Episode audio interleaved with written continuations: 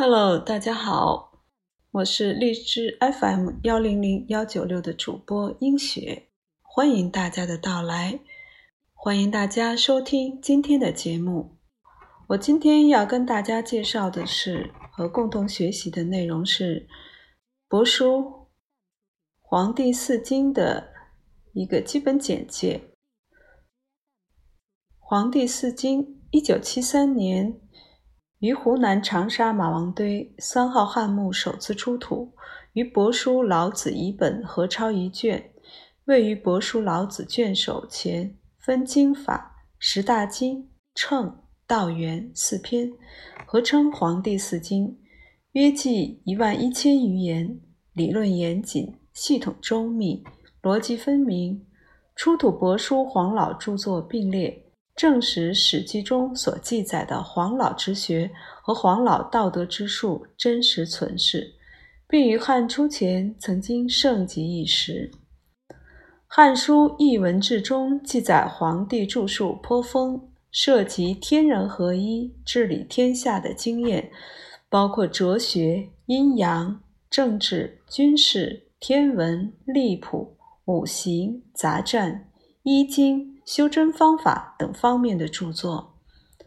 帛书·黄帝四经》的出土，为黄帝学术思想体系提供了有力的文献支撑。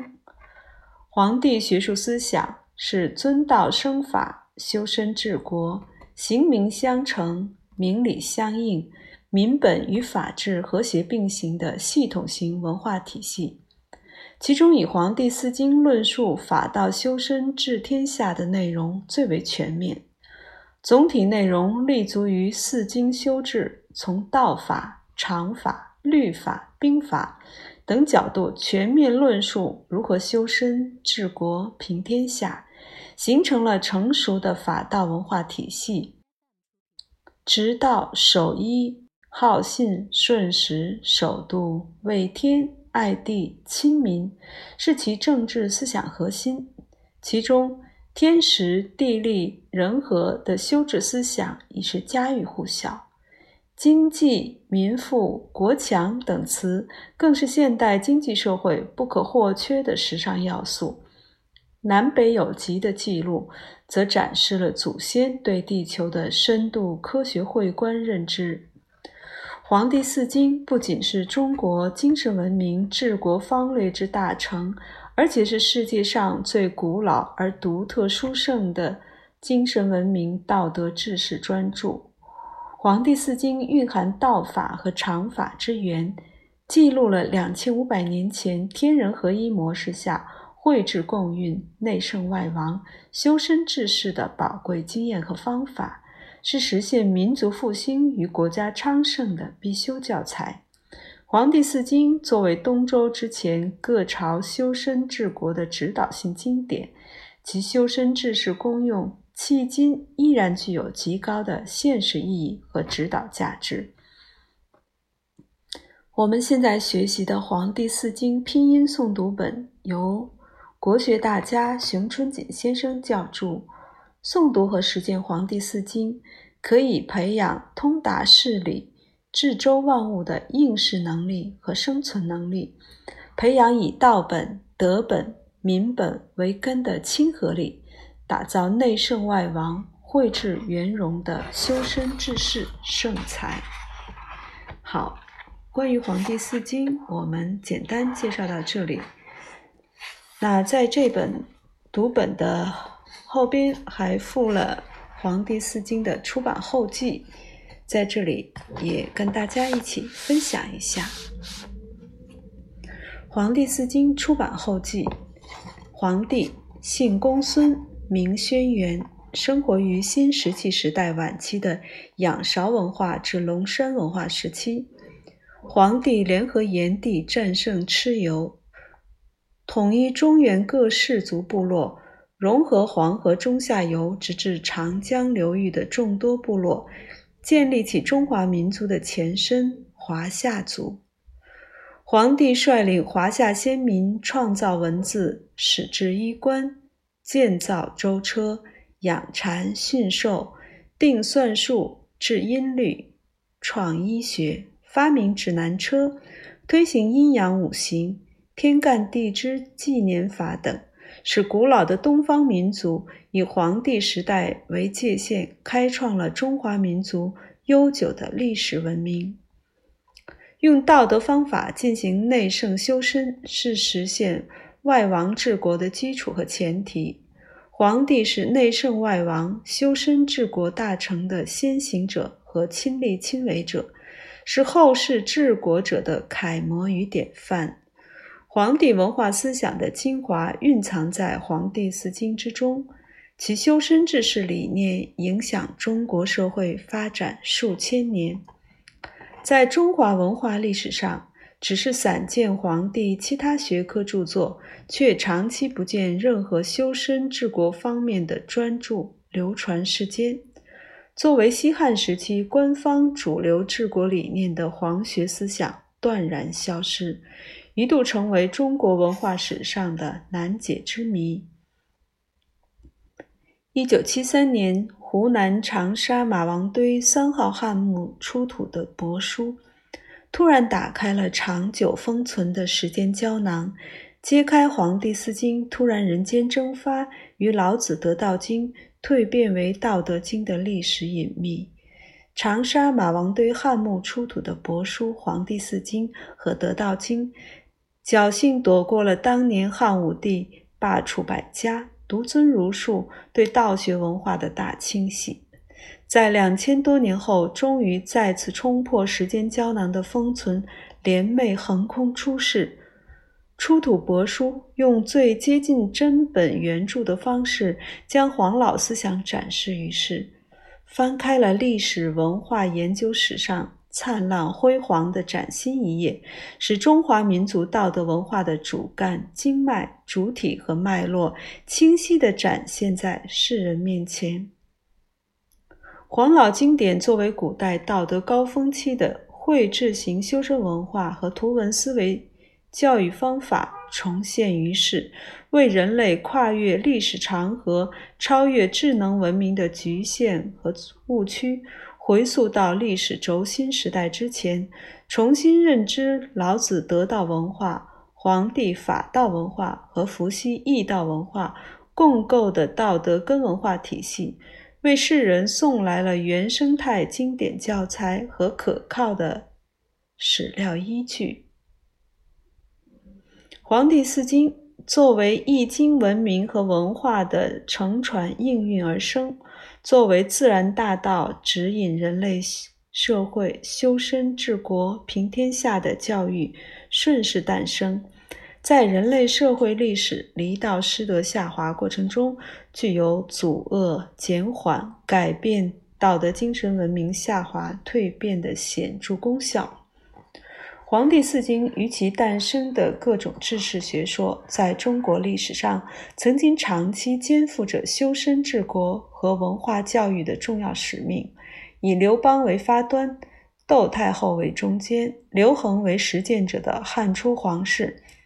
运用《黄帝四经》和《老子得道经》，立国治乱，教育兴邦，成为《史记》记载中屈指可数、难以逾越的成功治世案例。经过多方考证，确认抄写在老子遗本卷前的古义书内容即《黄帝四经》，共由四部经文组成，各有独立篇题名，分别为经法、十大经、称和道源。其中经法九篇，十大经十五篇，四部共计二十六篇，一百七十四行。约一万一千余字，内容博大精深，重点阐释了圣人之治的修身治国理念和圣道统御前提下的王道治理法则。内用修身可成，外用治世可救。帛书《黄帝四经》曾经是当时的百家学术之首，是中华人文文化集大成者，为世人重新。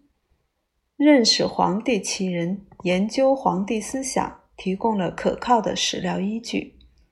轩辕黄帝不再是神话传说虚拟角色，而是真真实实的历史人物，是中华道德文化的缔造者和开创者。《黄帝四经》是道法和常法之源，是实现修身治国与内圣外王的经典教材，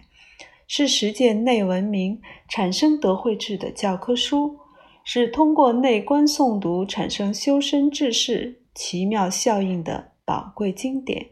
是开启智慧头脑、培育圣贤心灵、弘扬道德文化、实现民族复兴的必修教材，上承于伏羲易道文化思想，构成了具有鲜明时代特征的法道文化思想，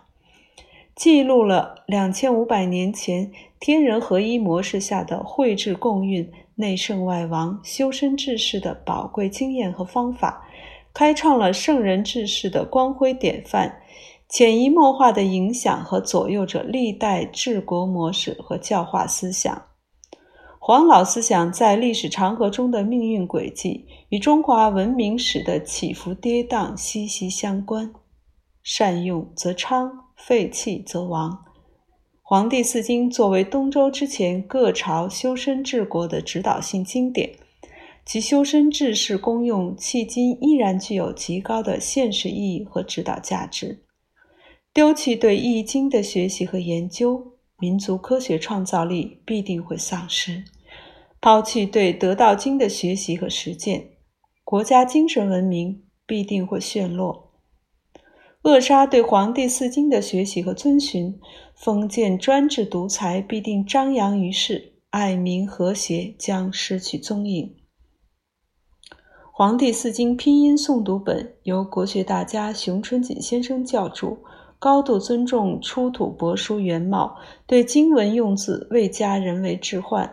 最大程度还原经文用字特色，使世人能窥其原文全文原貌风格。在定音上，除了遵循常规语音规律外，也兼顾了修身会观内求下的寻声找音和寻声定音。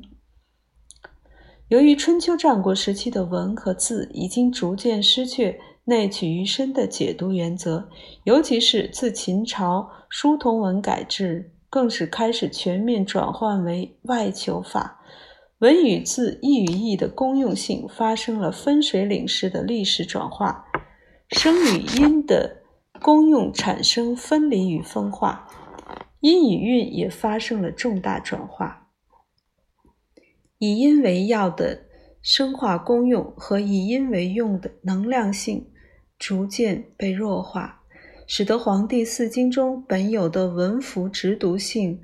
和文理内参性开始失去文理相异，拼文构字和以字应形的文理现象相互混融，甚至在转抄中也可能出现一些取代原文理之文的可能性。再加上汉朝王室发动毁灭性的全国清剿，致使《黄帝四经》数千年来一直销声匿迹，藏身于汉墓深处。这种封杀与封存的被动式、被动方式，无形中很好保护了《四经》的原貌，免遭如《得道经》历代被持续改造的厄运。所以在校勘过程中，对所有的质疑文字都遵照。外取之于物，内取之于身的格物致知原则，从文理角度进行分析甄别和释补。复兴民族根文化要高度重视文化基因的全面修复。《黄帝四经》经文用字形声并重，以音名为用，是最佳的内观诵读教材，能够产生修身治国和无为而治的奇妙效应。道学修身注重运用内观诵读实践，产生慧性图文思维能力，达到内圣外王、天人合一。这种学习和实践教育文化的体验方式卓越而简易。古今中外，诵读学习方法一直历久不衰，其中蕴藏着甚深的生命科学奥秘。内观诵读是学习人类优秀文化最佳、最简、最有效的方法之一。利用善正真之音的音频振动和运动，能够运动生命之光，发挥出创造的功能。运动生命之气对生命产生改变的功能，运动生命之精对生命产生修复的功能，从而产生对生命进行净化、提升、再造、进化和开会意志的强大特殊功效。现代人学习和实践《黄帝四经》，必须重视这些独特的文化特点。心灵至诚是关键，音准诵读显良效。运用内观诵读和图文思维，深入展开内圣外王、德修身、修身治国、参四经的研究和实践。诵读和实践《黄帝四经》，可以培养通达事理、治周万物的应试能力和生存能力，培养以道本、德本、民本为根的亲和力，打造内圣外王、慧智圆融的治世圣才。黄老经典互一并重，必将再现黄老文化知识的灿烂与辉煌，必将再度迎来中华道德文明盛世之光。祝福读者恭诵经文，与圣人居，与圣人谋，用真心和真音演奏健康幸福的生命之曲。好，今天的分享就到这里。希望大家能够在学习经典的过程中都有所收获，也欢迎大家常来这里听一听，做一做。好，感谢大家的收听和参与，我们下次节目再见。